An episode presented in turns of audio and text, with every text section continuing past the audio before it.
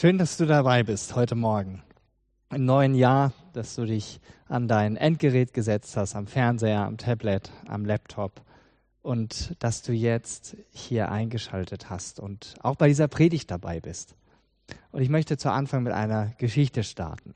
Einem Erlebnis vor ungefähr zwei Jahren. Es war ein Montagabend und an diesem Abend musste ich mit meiner Tochter nach Frankfurt zur Zahnklinik.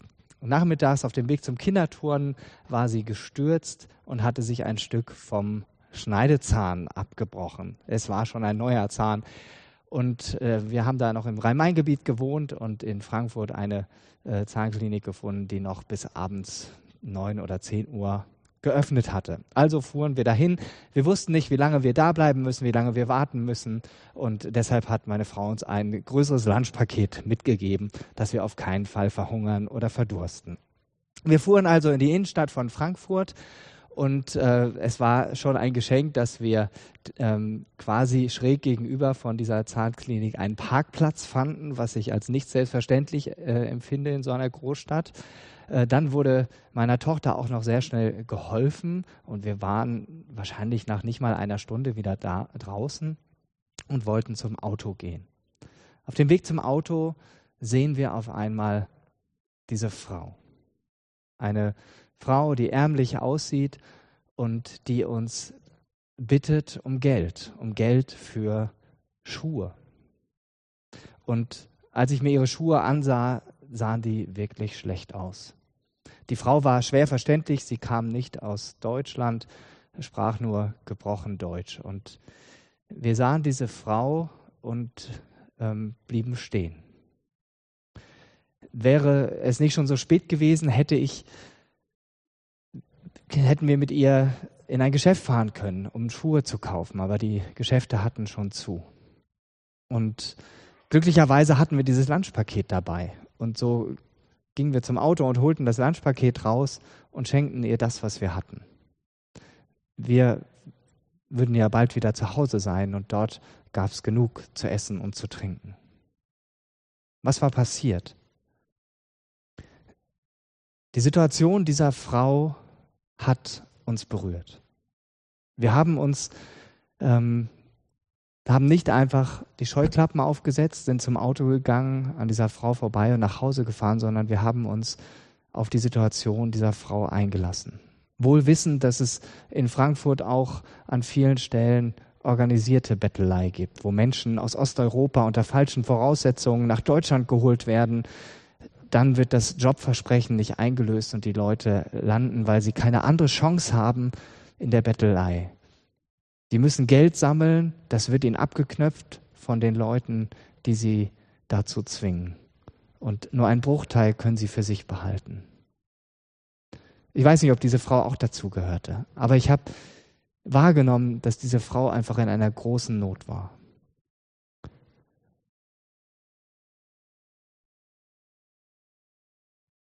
Wenn wir es zulassen, dass uns die Not anderer berühren darf, dass sie uns nicht egal sind.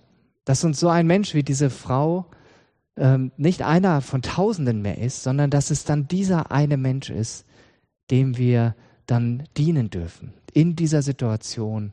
Und so haben wir das erlebt. Und damit sind wir auch mittendrin in der Jahreslosung für 2021, die Quentin eben schon genannt hat. Das Wort Losung kennt ja auch heutzutage kaum noch jemand, vielleicht noch ein Mittelalter-Fan. Früher war es ja so, äh, zumindest manchmal, wenn man in eine Stadt hineinkommen wollte, da gab es ja noch Stadttore und dann musste man dem Torwächtern das Losungswort sagen, um eingelassen zu werden in die Stadt. Eine Losung ist ein Leitsatz und die Losung, die Jahreslosung ist ein Satz, der uns durch das ganze Jahr hindurch leiten möchte und prägen möchte. Hier ist sie nochmal, die Jahreslosung für 2021. Seid barmherzig, wie auch euer Vater barmherzig ist, aus Lukas 6, Vers 36. Und Quentin hat das gerade schon richtig angesprochen. Das Wort barmherzig oder Barmherzigkeit kommt in unserer Alltagssprache eigentlich gar nicht mehr vor. Hm, gar nicht mehr. Wenn du in einem christlichen Umfeld groß geworden bist oder wenn du Christ bist, dann kennst du bestimmt das Gleichnis vom barmherzigen Samariter. Aber ansonsten Fehlanzeige. Wie soll uns eine Losung durch das Jahr 2021 begleiten, wenn wir gar nicht richtig verstehen, was das bedeutet? Mein Wunsch ist es und auch mein Gebet, dass diese Predigt dazu beiträgt, dass du etwas von der Tiefe, die in diesem Wort steckt und in der Jahreslosung, dass du das für dich persönlich entdeckst. Im Hebräischen haben das Wort Erbarmen und Barmherzigkeit die gleiche Wurzel, den gleichen Stamm. Und beide kommen äh, von dem hebräischen Wort Rechem und Rechem heißt Gebärmutter. Und vielleicht klingt es erstmal komisch und es ist auch so, aber neben dem Herzen, das heißt Lev im Hebräischen, ist Rechem das am meisten in der Bibel erwähnte Organ, innere Organ, was in der hebräischen Bibel erwähnt wird. Und wir sehen daran also, barmherzig sein oder Barmherzigkeit ist in der Bibel etwas ganz Zentrales. Ich finde am Alten Testament, ich habe das an der einen oder anderen Stelle schon gesagt, total klasse, dass es so bildhaft ist und dass es den ganzen Menschen noch viel stärker mit einbezieht und auch Gefühlsregungen mit Organen verknüpft. Es geht darum, dass unser Inneres bewegt wird. Auch wenn ich als Mann mit der Gebärmutter ähm, nicht ganz so viel anfangen kann. Es geht aber hier um eine Gefühls Regung, die nicht nur äußerlich an der Oberfläche stattfindet, sondern die ganz tief in unser Inneres hineingeht. Wir haben vier Kinder und ich empfinde es nach wie vor als ein ganz großes Wunder, dass so ein Kind im Bauch seiner Mutter heranwächst und alles bekommt, was es braucht. An Wärme, an Nahrung, an Schutz, Geborgenheit, Abwehrstoffe, ähm, es darf sogar schon schwimmen neun Monate lang. Ähm, gut, der Platz, das Platzangebot wird im Laufe der Zeit ein bisschen weniger. Und wenn ich mir das so vor Augen halte, dann kann ich Gebärmutter und Barmherzigkeit doch irgendwie zusammenbringen. Weil es hier um eine ganz starke Empfindung geht, um die Fähigkeit, ein tiefes Mitgefühl zu empfinden und sich selbst auf jemand anderen einzulassen. So wie eine Mutter, wie eine Frau sich auf ihr Kind einlässt, neun Monate lang, ähm, im wahrsten Sinne des Wortes damit schwanger geht, dass sie einen Mensch in sich trägt, neues Leben. Und es ließe sich zu Barmherzigkeit ganz, ganz viel sagen. Aber ich möchte mich heute Morgen ganz bewusst auf weniger Aspekte begrenzen. Eine Sache ist mir ganz besonders wichtig. Ich bin der Erste, der Gottes Barmherzigkeit braucht. Ohne Gottes Barmherzigkeit bin ich in dieser Welt ganz allein auf mich gestellt. Dann steht und fällt alles mit meiner Kraft, mit meiner Leistung, mit meinem Können und mit dem, was ich schaffe. Und wehe, ich schaffe es nicht. Dann bin ich ganz schnell weg vom Fenster und verschwinde in der Bedeutungslosigkeit. Diese Erkenntnis hat der große König David im Alten Testament in Psalm 51, Vers 1 so ausgedrückt. Gott sei mir gnädig nach deiner Güte und tilge meine Sünden nach deiner großen Barmherzigkeit. Gott sei mir Sünder gnädig und tilge meine Sünden nach deiner großen Barmherzigkeit. Wow, was für ein Eingeständnis. Stell dir vor, Angela Merkel oder sonst irgendein Regierungschef würde in seiner regelmäßigen Videobotschaft an seine, an sein Volk so einen Satz sagen, sich hinstellen und sagen, Gott, sei mir gnädig nach deiner Güte und tilge meine Sünden nach deiner großen Barmherzigkeit. Auch Staatschefs machen Fehler. Wie jeder Mensch. Das klingt krass. Wäre es auch. Aber David hat das getan und er war immerhin König, also der Höchste im Staate Israel. Er erkannte seine Fehltritte. Und er wusste, dass er anderen und auch sich selbst erst wieder aufrecht in den Spiegel schauen kann, dass wenn seine Beziehung zu Gott wieder geklärt ist, wenn er selbst wieder ganz neu erfahren hat, dass Gott ihm gnädig ist und barmherzig ist. Und das nicht, weil David es verdient hätte, obwohl er ein so bedeutender König war, der, der größte König in Israel, hatte er menschlich an manchen Stellen total versagt. Er hat Ehebruch begangen und als er versucht hat, diesen zu vertuschen und das nicht geklappt hat, hat er schließlich noch einen Mord in Auftrag gegeben, um nur ein paar krasse Dinge aus seinem Leben zu nennen. Nein, David hatte Gottes Gnade nicht verdient. Aber David wusste, dass Gott gnädig und barmherzig ist. Er tat diese Fehltritte nicht kalkuliert. Und er bat Gott um Vergebung, weil es ihm wirklich leid tat. Weil ihm sein Verhalten leid tat und die Schuld, die er auf sich geladen hatte. Und genauso ist es auch bei dir und bei mir. Weder du noch ich können einfach so vor Gott bestehen. Das klingt hart, aber es ist die Wahrheit.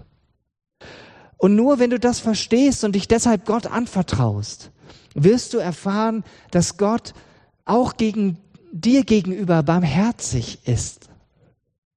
Er wünscht sich nämlich nichts mehr, als in Gemeinschaft mit dir durch dieses neue Jahr hindurchzugehen. Dafür sind wir geschaffen. Dafür bist du geschaffen. Was musst du dafür tun? Vielleicht ist dir schon aufgefallen, dass bei dem Titel der Predigt der Trennstrich falsch ist. Das Z gehört eigentlich schon zum IG.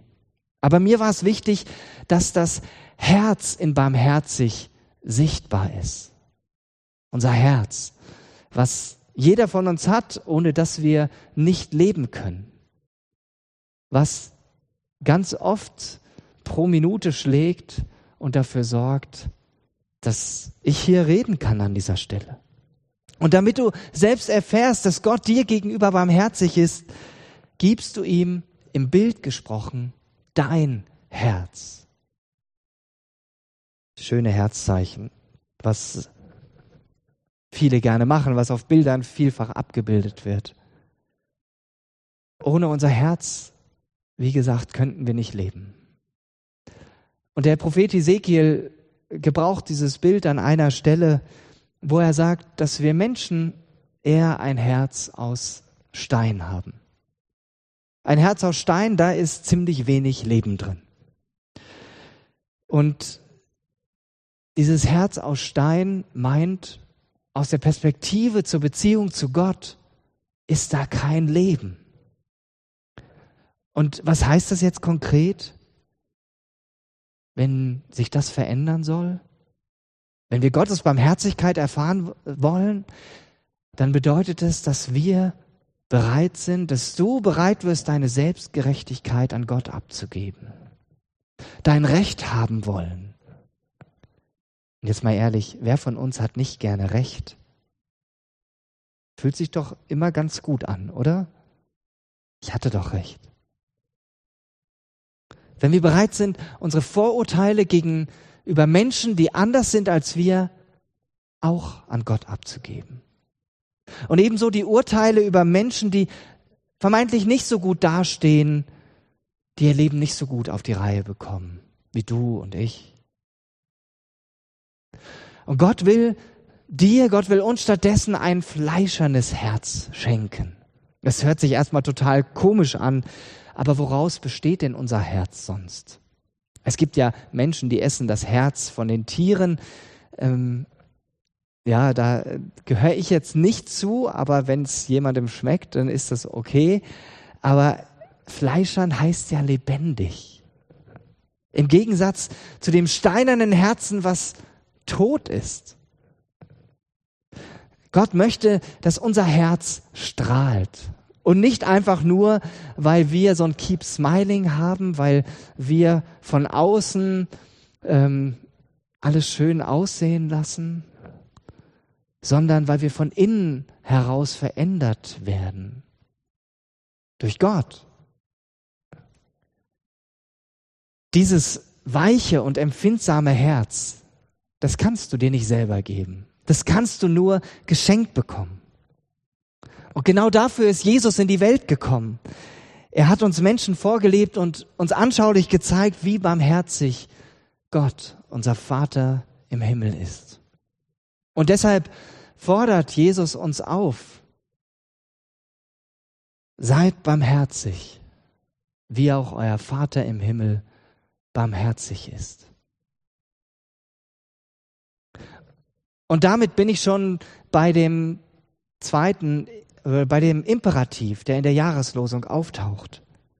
Und ich ähm, beiße bei meinem zweiten Gedanken ganz bewusst groß ab.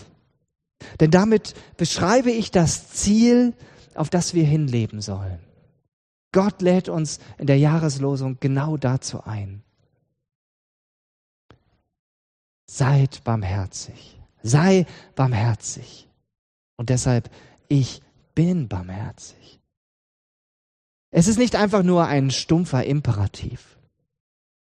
Diese Aufforderung von Jesus, die können wir nur dann leben und umsetzen, wenn wir selbst verstanden haben, dass wir genauso mit jeder Faser unseres Lebens von Gottes Barmherzigkeit abhängig sind. Dass wir sie brauchen. Aber wie sieht das jetzt im ganz normalen Alltag aus? Was bedeutet es ganz praktisch, barmherzig zu sein? In der Bergpredigt hat Jesus das so ausgedrückt, dass er sagt, selig sind die Barmherzigen, denn sie werden Barmherzigkeit erlangen. Es ist also nicht egal, ob wir barmherzig sind oder nicht. Wenn ich so durch diese Welt gehe und sage, alles, was, ich, was hier sich unter mir befindet, das interessiert mich nicht, da wird nie eine Spur von Barmherzigkeit in meinem Leben sichtbar sein. Denn nur wer selbst barmherzig ist, der wird auch Barmherzigkeit erfahren. Es ist wie ein Zirkelschluss, bloß dass es hier die Grundlage entscheidend ist. Nicht ich entscheide, ob ich barmherzig bin, weil ich so toll bin, weil ich das kann, weil ich es von mir aus herstellen kann, sondern ich bin barmherzig, weil ich selber Gottes Barmherzigkeit in meinem Leben erfahren habe und täglich neu erfahre. Deshalb bin ich barmherzig. Als Folge von dem, was ich erlebt habe, was mich verändert hat. Und dieses Ich bin barmherzig hat aus meiner Sicht zwei Ebenen.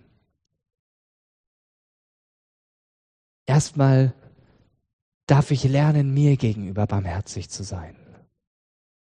Das lässt sich so leicht sagen, aber manchmal so schwer leben. An diesem Punkt zeigt sich immer wieder neu, dass wir in puncto Barmherzigkeit ganz viel Luft nach oben haben. Du und ich, wir lernen hier nie aus. Mir fällt es zum Beispiel viel leichter, anderen zu verzeihen, wenn irgendeine Sache passiert ist, als mir selber. In den letzten Jahren ist das zwar schon viel besser geworden, aber es tritt immer wieder auf. Und vielleicht kennst du auch diese Gedanken, wo du dir selber Vorwürfe machst. Wie konnte das nur wieder geschehen? Ich bin so ein Versager. Da bete ich morgens noch dafür, dass an meinem Verhalten sichtbar wird, dass der Heilige Geist mich prägt und dass ich ja für andere jemand bin, der zum Segen für sie wird und dann verhalte ich mich total anders. Ich bin ungeduldig, manchmal launisch, dann werde ich mal laut. Obwohl ich das alles eigentlich gar nicht will. Aber so oft kommt es dann doch anders. Und dann ärgere ich mich über mich selbst. Und vielleicht kennst du das auch. Vor paar Jahren habe ich manchmal vor, aus Wut gegen mich selbst gegen die Wand geschlagen. Das hat die Sache nicht besser gemacht. Meine Hand tat danach weh.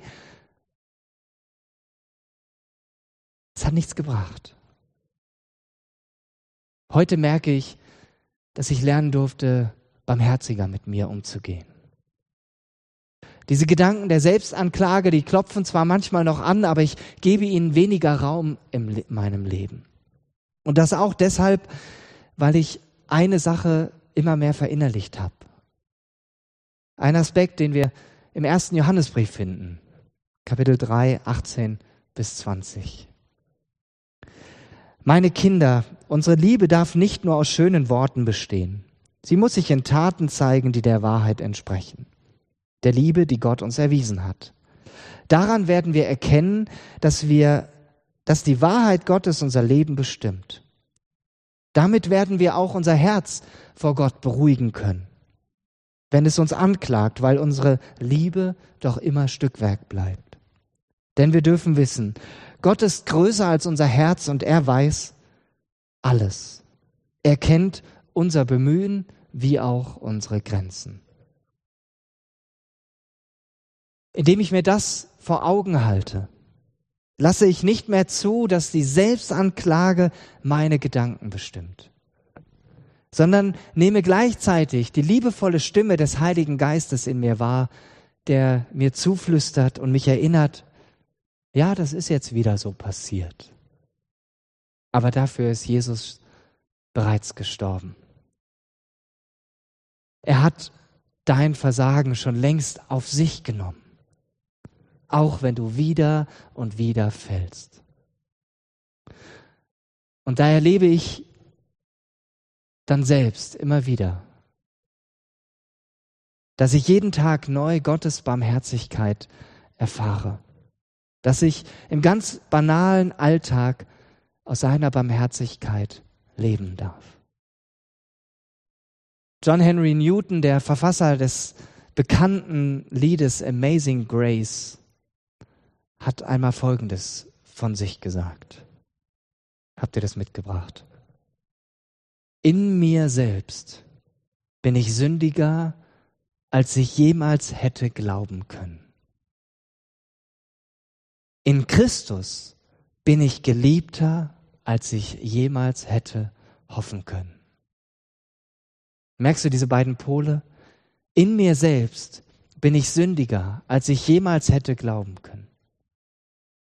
Aber in Christus bin ich geliebter, als ich jemals hätte hoffen können. Was für eine großartige Erkenntnis. Wie sieht das bei dir aus?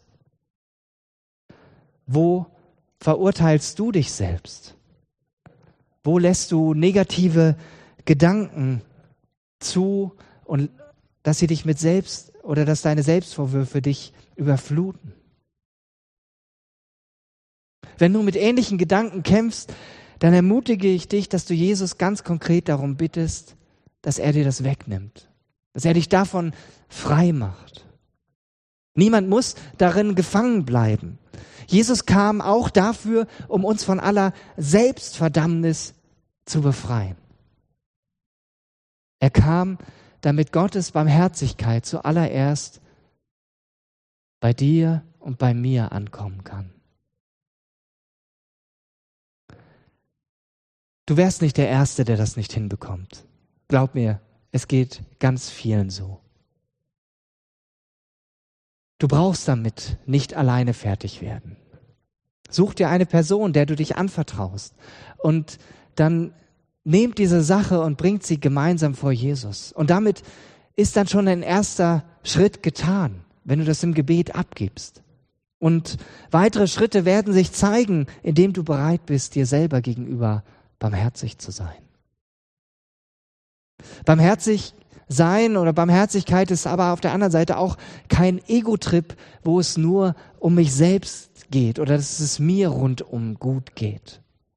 Sondern es gibt eben auch noch diese zweite Ebene. dieses Ich werde auch anderen gegenüber barmherzig sein. Ich bin barmherzig anderen gegenüber. Dazu ruft Jesus dich und mich auf, ganz besonders in diesem Jahr. Und weil Jesus dich und mich ruft, ist diese Aufforderung für uns keine Überforderung. Weil mir in Jesus Gottes Barmherzigkeit begegnet, kann ich es auch aushalten, dass ich so vieles von Gott her nicht verstehe. Auch so vieles, was ich nicht ändern kann. Ein anderer Newton, der Naturforscher Newton, der schreibt von sich, was mich betrifft, so habe ich kein Recht, einen einzigen Stein auf einen der schlimmsten Abgefallenen zu werfen. Denn wenn ich auch nicht seine Wege gewandelt bin und nicht gehandelt habe wie er, so wäre ich doch sicher in ähnliche Bahnen geraten, hätte mich die Barmherzigkeit Gottes nicht bewahrt. Ich kann es von meinem Leben auch nur so sagen. Ich weiß nicht, wo ich heute wäre, wenn Jesus nicht mein Leben prägen würde. Ganz bestimmt woanders. Ich hätte andere Prioritäten, einen anderen Beruf, einen anderen Lebensstil. Und deshalb bin ich umso dankbarer, dass ich mit Jesus unterwegs sein darf. Dass ich seine Liebe an andere Menschen weitergeben darf. Was bedeutet das jetzt ganz konkret, barmherzig gegenüber anderen zu sein? Ansgar Hörsting, der Präses vom Bund Freier Evangelischer Gemeinden, schreibt das in seinem Jahresimpuls oder in seinem Impuls zur Jahreslosung, drückt er das so aus. Seid barmherzig, weil Gott barmherzig ist, sagt Jesus. Verurteilt nicht, sondern verzeiht. Richtet nicht, gebt gerne. Lasst euch die Herrschaft und Liebe Gottes durchs Herz gehen. Dann werdet ihr barmherzig und warmherzig. Vielleicht kennst du jemanden, der in der letzten Zeit seinen Job verloren hat oder wo das jetzt bald passieren wird.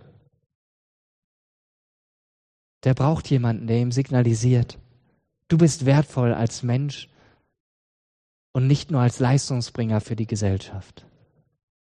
Der braucht jemanden, der den Schmerz mit ihm aushält über den Jobverlust und ihn unterstützt, neue Perspektiven zu finden. Oder ein anderes Thema. Vielleicht kennst du eine Frau, die damit, die ungewollt schwanger geworden ist und jetzt mit ihrer Situation kämpft. Es gibt so unzählige Frauen in unserem Land, die mit diesem Thema zu tun haben. Dazu müssen wir uns nur die Statistik der Abtreibung anschauen. Und wenn du so eine Frau kennst, die mit so einem Gedanken gerade kämpft, wie sie entscheiden soll, dann braucht sie nicht irgendwelche frommen Sprüche oder Ratschläge,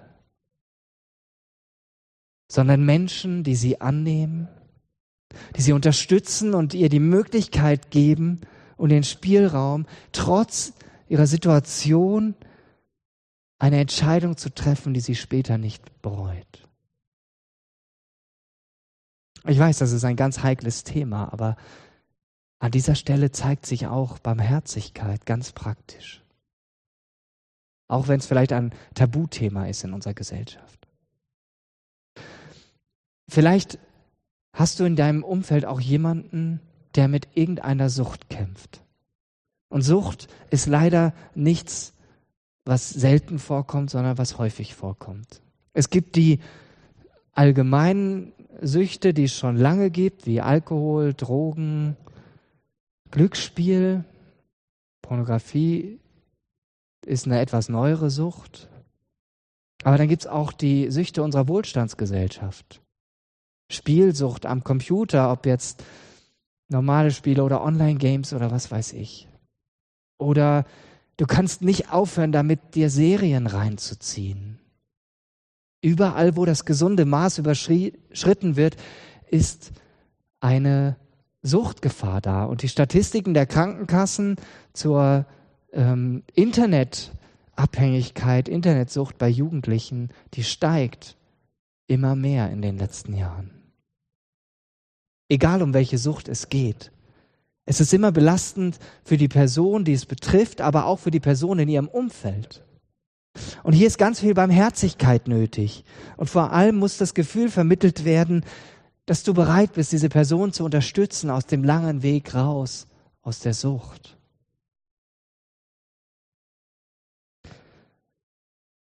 Immer wieder begegnet uns auch in den Medien das Thema mit den Geflüchteten. Und vielleicht hast du in deinem Umfeld jemanden, der hier nach Deutschland gekommen ist und dessen Situation immer noch sehr unklar ist, ob er hier bleiben kann oder nicht. Und diese Person braucht konkrete Unterstützung. Sie braucht deine Barmherzigkeit, indem du Zeit hast für sie, Interesse zeigst und ihr das Gefühl gibst, dass sie hier willkommen ist und nicht einfach nur geduldet wird. Barmherzigkeit hat ganz viele Facetten. Und im neuen Jahr wirst du mit Sicherheit ganz viele Möglichkeiten finden, barmherzig zu sein. Ich ermutige dich heute dazu, im Namen von Jesus. Lass dich prägen von Gottes Barmherzigkeit. Lass dich berühren von der Not anderer. Hilf mit dem, was Jesus dir an Möglichkeiten gibt, ohne dich selbst darin zu verlieren. Amen.